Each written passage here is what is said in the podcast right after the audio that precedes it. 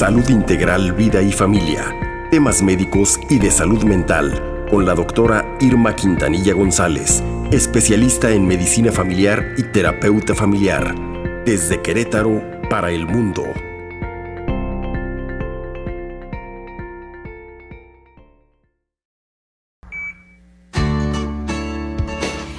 Ya está con nosotros la doctora Irma Quintanilla, quien nos trae un tema muy, muy interesante sobre el Día Mundial de la Esclerosis Múltiple. Muchos no lo sabemos, no la conocemos, pero hay pacientes aquí en Querétaro que la padecen. Doctora, ¿qué tal? Muy buenos días, ¿cómo está? Muy buenos días, mi querida Jackie, Sergio, pues aquí como cada viernes. Efectivamente, la esclerosis múltiple es un gran tema que todos debemos conocer cada 30 de mayo se celebra el Día Mundial de la Esclerosis Múltiple. Esta fue impulsada por la Federación Internacional de la Esclerosis Múltiple para concienciar a la población sobre esta enfermedad que afecta a más de 2 millones de personas en el mundo. Así está. No es cosa menor. No, para nada, doctora querida. Día Mundial de la Esclerosis Múltiple, que es el lunes, ¿verdad? Sí. Así es. Así, está la cuestión. Doctora, pues las dudas son muchas. ¿Qué es la esclerosis múltiple? Sí, sin duda, mi querido amigo Sergio. La esclerosis múltiple es una enfermedad neurológica crónica que afecta principalmente a la población de edades comprendidas entre 20 y 40 años. Imagínate, en una etapa muy productiva, con una mayor incidencia en mujeres. Esta enfermedad se genera en el sistema nervioso central, afectando al cerebro, y la médula espinal. Al lesionarse la mielina, que es un material graso que protege y rodea a todo nuestro sistema nervioso, que afecta eh, la forma en que los en que estos nervios conducen los impulsos eléctricos eh, hacia y desde el cerebro. Sin tratamiento, las recaídas de los síntomas neurológicos y la progresión de la enfermedad puede causar discapacidad grave y aumentar el riesgo de muerte prematura. Uy. ¿Cómo ven ustedes? Tremendo porque pues, Tremendo. Son, mujeres muy jóvenes. Sí, sí, sí, claro, claro, doctora. Ahora bien, ¿cómo, ¿cómo, Yo creo que vas a preguntar eso, ¿verdad? ¿Cómo nos enteramos? ¿Cuáles son los síntomas? ¿Cuáles son? Sospechar que de este padecimiento, de esta enfermedad, doctora. Sí, pues la, se empieza a sentir una debilidad muscular, alteraciones en la visión, sensación de hormigueo, de pinchazos en el cuerpo, en las piernas. Hay alteraciones en la memoria y en el pensamiento, problemas de coordinación, equilibrio, fatiga, obviamente. Generalmente estos síntomas comienzan en uno o varios días, pero en algunos tipos de esclerosis múltiple pueden manifestarse más lentamente. Además, estos síntomas, fíjense que pueden ser desde leves a severos y pueden desaparecer rápidamente o durar meses del mismo modo.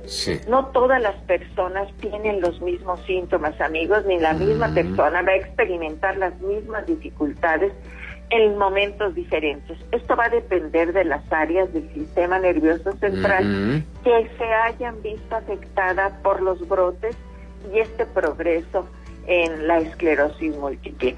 Esclerosis múltiple también puede causar síntomas tardíos como fatiga mental o física, mm. cambios en el estado de ánimo como depresión o euforia y confundirse con, con otro tipo de diagnósticos, cambios en la capacidad para concentrarse, dificultad para tomar decisiones, planificar músculos débiles, rígidos, a menudo con espasmos musculares dolorosos, temblor persistente en una o, o, de, además extremidades, eh, también episodios de mielitis, una afección causada por la infección de la médula espinal, como ya les dije. Como ven, en la mayoría de los casos, estas personas se pueden recuperar parte de su función dentro de las primeras 12 semanas después de que comenzó un ataque. Un ataque. Ya hablamos de la esclerosis, ¿qué es? ¿Cuáles son los síntomas que hacen sospechar que se tiene? Ahora bien, doctora, ¿cuál es la causa de la esclerosis?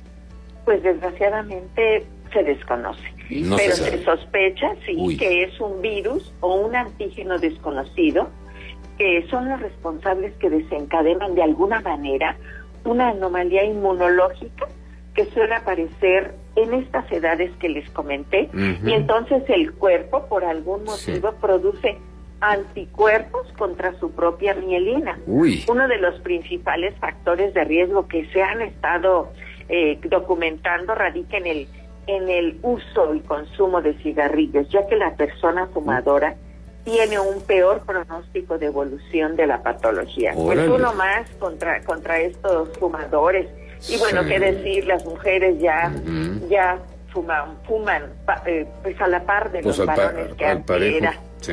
Sí, sí, así es. Así es, doctora. Cigarrillo como una de las cosas más habituales para desencadenar, desencadenar, para desencadenar las crisis, mi querido amigo. Sí, Ay, doctora. Y doctora, ¿cuántos tipos tenemos de este terrible mal? ¿Cuántos tipos hay de la esclerosis múltiple? Fíjate conocidos. Que, se han, que se han documentado cuatro tipos. El síndrome clínicamente aislado. Este es un primer episodio único con síntomas que duran 24 horas.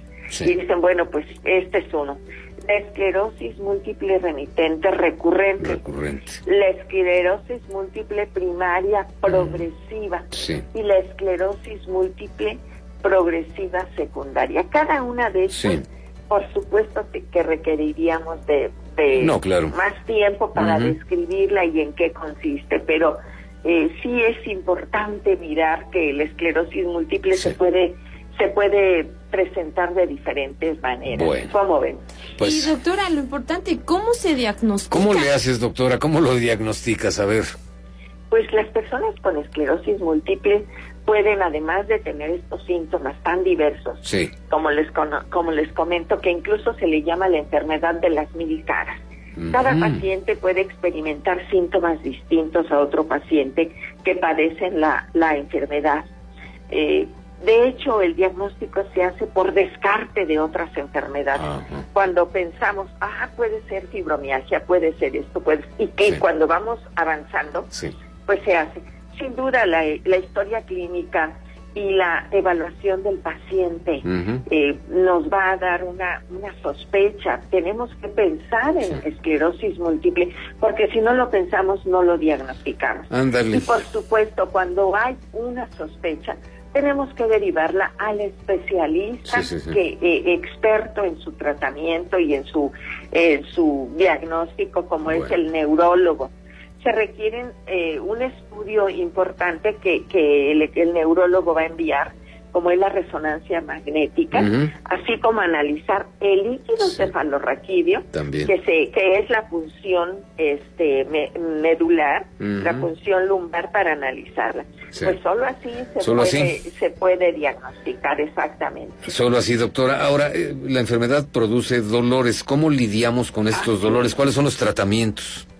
Sí, sin duda, este, mi querido Sergio, antes quiero comentarles que aunque no tiene cura, no es hereditaria, eh, los síntomas de la esclerosis múltiple se pueden controlar, hacer que el proceso sea más, más llevadero.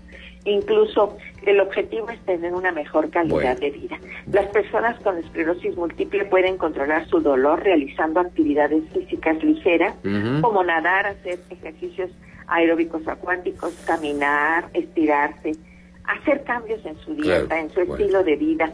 Esto, eh, algunos estudios sugieren que la deficiencia de vitamina D y el dolor muscular tienen mucha relación. Sin embargo, son necesarios más estudios para determinar si tomando vitamina D adicional nos puede ayudar al dolor relacionado con la esclerosis múltiple.